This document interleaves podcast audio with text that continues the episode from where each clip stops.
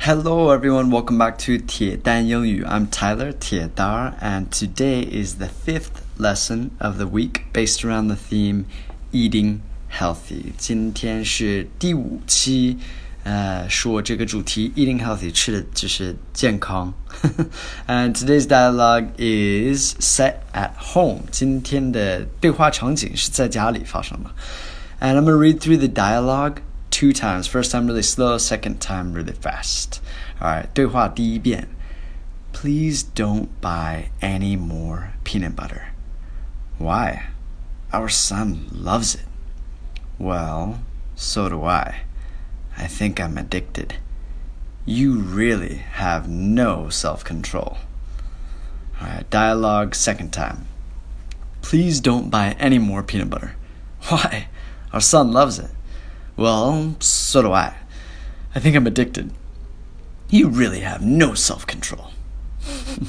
Today's dialogue is maybe a personal one. My wife and I, I think, have had this conversation before. Alright, 咱们分析一下这个对话里边的每一句话。Please don't buy any more peanut butter. Please, 求求你，请不要再买。So please don't buy any more. 再买 peanut butter peanut butter is the sauce made with peanuts. So 这个就是花生酱，我特别爱吃。Why? Our son loves it. 为什么呢？我们的儿子特别喜欢吃，特别爱吃。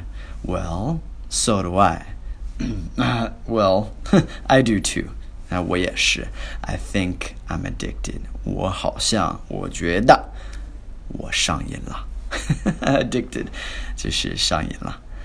You really have no self control. 你真的没有 self control is like you cannot control what you do. All right, um, 这个就是自控力，right? Self control. All right, let's look down below. We get some vocabulary here. The first one, you can read it with me. First one is anymore. Anymore. Anymore is like 不要再做什么事儿。 so like in today's dialogue, don't buy anymore. 别再买了 anymore. Peanut butter. Peanut butter. 花生酱. Addicted. Addicted. 上瘾了 Addicted. Self control. Self control. 自控力. Alright, now I've got some homework for you guys. 还有一些作业。来造三个句子。用一下 the first one, the first word is anymore. The second word is addicted and the third word is self control. Make three sentences, one sentence with each of those. 如果还没有关注我的公众号的话，欢迎关注一下铁蛋英语。Thanks for listening. I'll speak to you guys next week. Take care. Have a good day. Bye bye.